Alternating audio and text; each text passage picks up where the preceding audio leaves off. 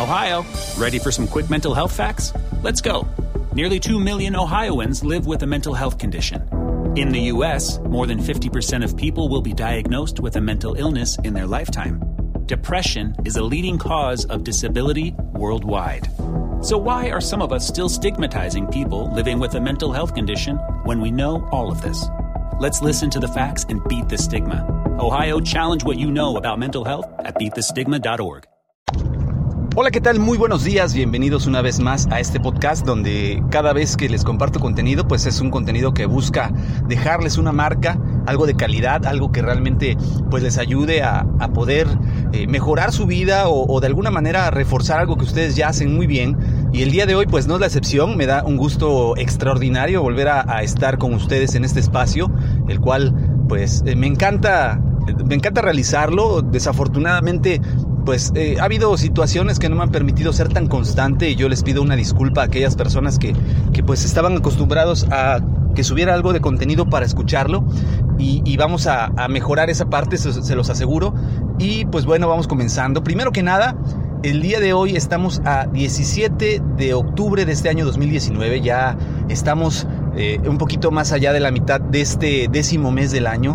Ya estamos perfilándonos en lo que resta de este 2019 para el final. Eh, ya estamos prácticamente en la colita del 2019, dirían algunos, o al finalizar ya el 2019. Y algo muy importante que yo les platicaba con anterioridad es cómo nos está yendo o cómo nos fue en la mayoría de los compromisos que hicimos. ¿Cuántos ya se cumplieron? ¿Cuántos eh, todavía están pendientes? ¿Cuántos dejamos a medias? Y, esto muchas veces hay gente que es muy perfeccionista, que, busca que todo salga al 100% y si no sale al 100% siente una gran frustración. Y, y no está mal que las cosas no se cumplan, pero lo que sí está mal es pues no hacer lo más mínimo necesario para lograr que los objetivos se lleven a cabo. Es decir, si tu objetivo era ahorrar 20 mil pesos, iniciaste, pero no lleva los 20 mil pesos y lleva 5 mil, lleva 6 mil, eh, quizás el objetivo primordial no se ha cumplido, pero eh, lo positivo de esto es que empezaste el hábito del ahorro, que lograste un avance muy significativo y es ahí donde debemos de reconocer estos pequeños triunfos, estos pequeños logros, porque eso va a generar en nosotros mismos la confianza para poder eh, cumplir más metas que nosotros nos propongamos. Parte muy importante del crecimiento, del desarrollo, de, pues el obtener mejores y mejores resultados cada vez es la confianza, ya lo dice John Maxwell en, en varios de sus libros, inclusive Stephen R. Covey, el hijo del famosísimo Stephen Covey,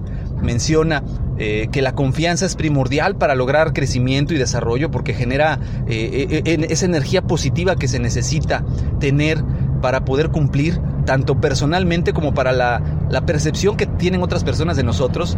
Entonces, pues vamos reconociendo lo bueno. Desafortunadamente vivimos en una cultura donde es más fácil reconocer los errores que reconocer los éxitos. Es mucho más rentable reconocer lo que las personas están dejando de hacer que reconocer lo positivo.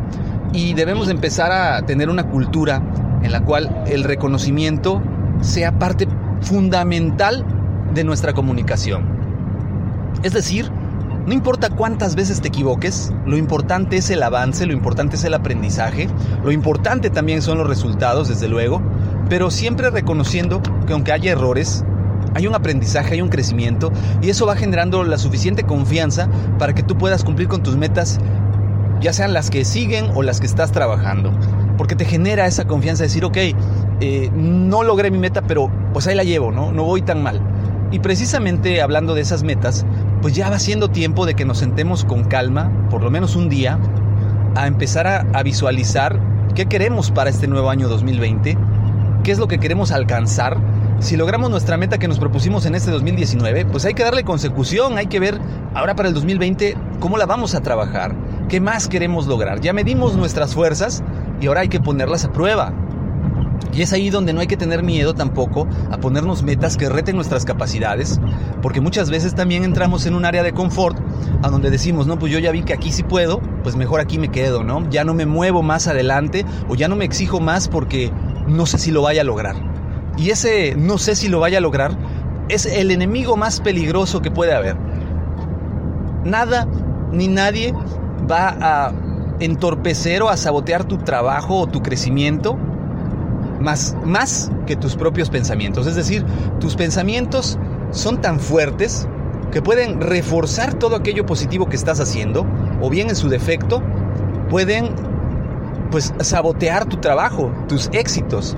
Por eso decía yo la importancia del reconocimiento de lo positivo, aunque sea poco, hay que reconocerlo para que generemos esa confianza, porque es tan fácil que nuestros pensamientos se, desvíen y empecemos a, a pensar de manera negativa y claudiquemos en nuestros esfuerzos o prefiramos no salir de esa zona de confort que yo les comentaba hace rato. Entonces es importante que si te vas a establecer retos para este nuevo año, retos relacionados con un reto que ya cumpliste, pues no sea el reto de decir, por ejemplo, pues yo me propuse en el 2019 leer cinco libros, ya los leí, ahora para el 2020 pues volver a leer cinco libros. No, a ver, ponte un reto, ya viste que leíste cinco, a lo mejor te costó trabajo, a lo mejor tuviste que cambiar de hábitos, pero ahora pues pon uno más, mínimo, ¿no? Vamos a leer seis libros, ¿qué te parece?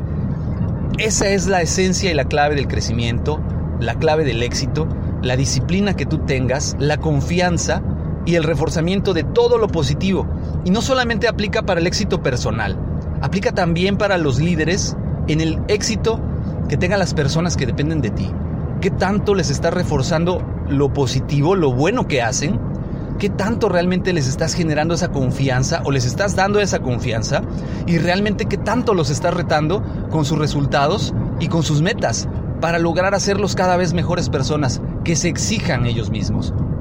Yo creo que esa es la clave fundamental para poder crecer y desarrollarse. Yo lo he probado, yo lo he visto.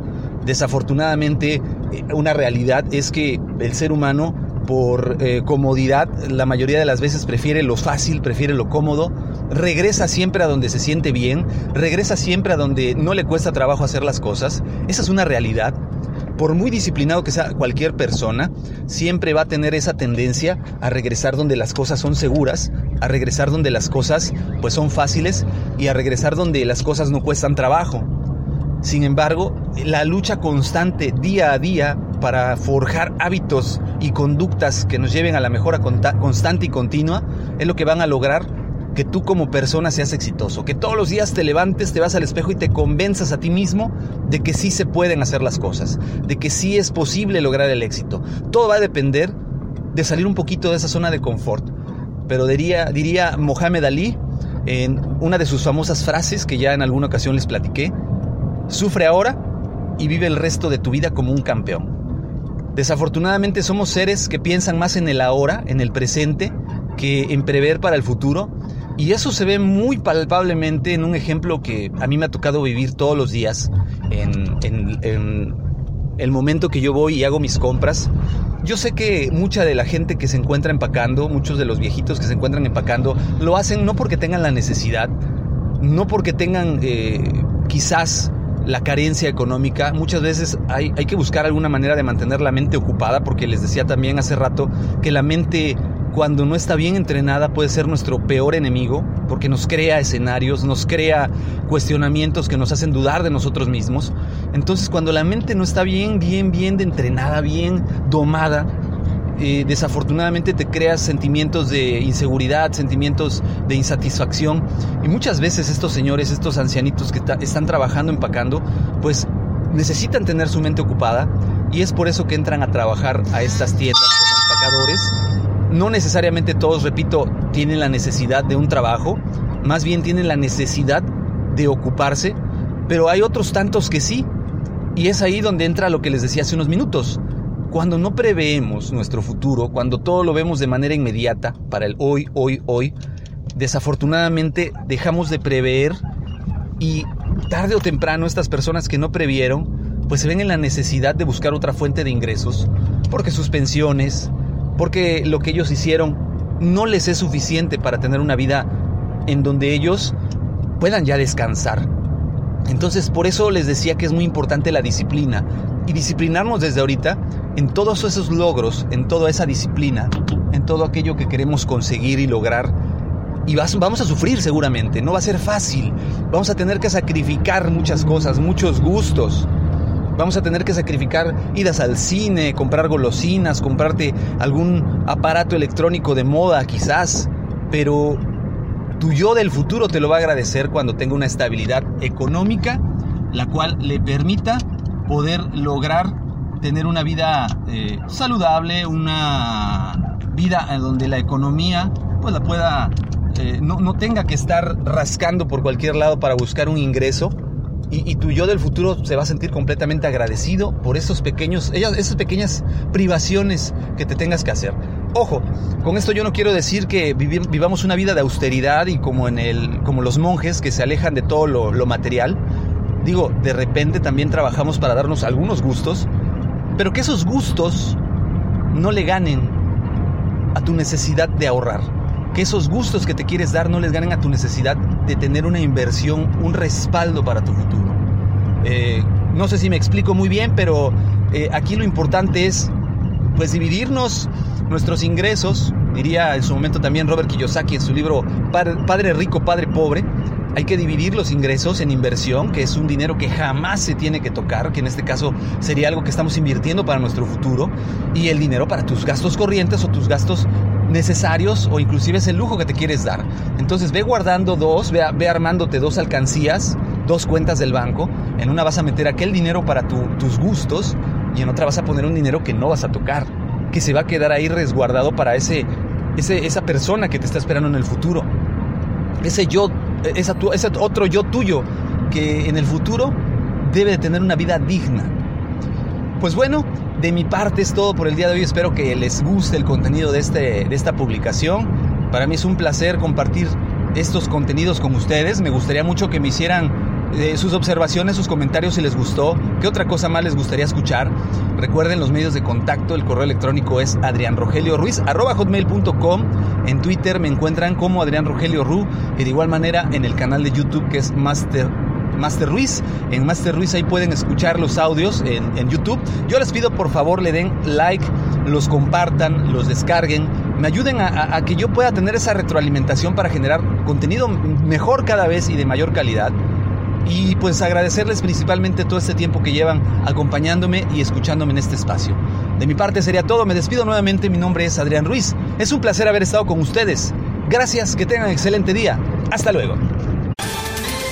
Ohio, ready for some quick mental health facts? Let's go. Nearly 2 million Ohioans live with a mental health condition. In the U.S., more than 50% of people will be diagnosed with a mental illness in their lifetime. Depression is a leading cause of disability worldwide. So, why are some of us still stigmatizing people living with a mental health condition when we know all of this? Let's listen to the facts and beat the stigma. Ohio, challenge what you know about mental health at beatthestigma.org.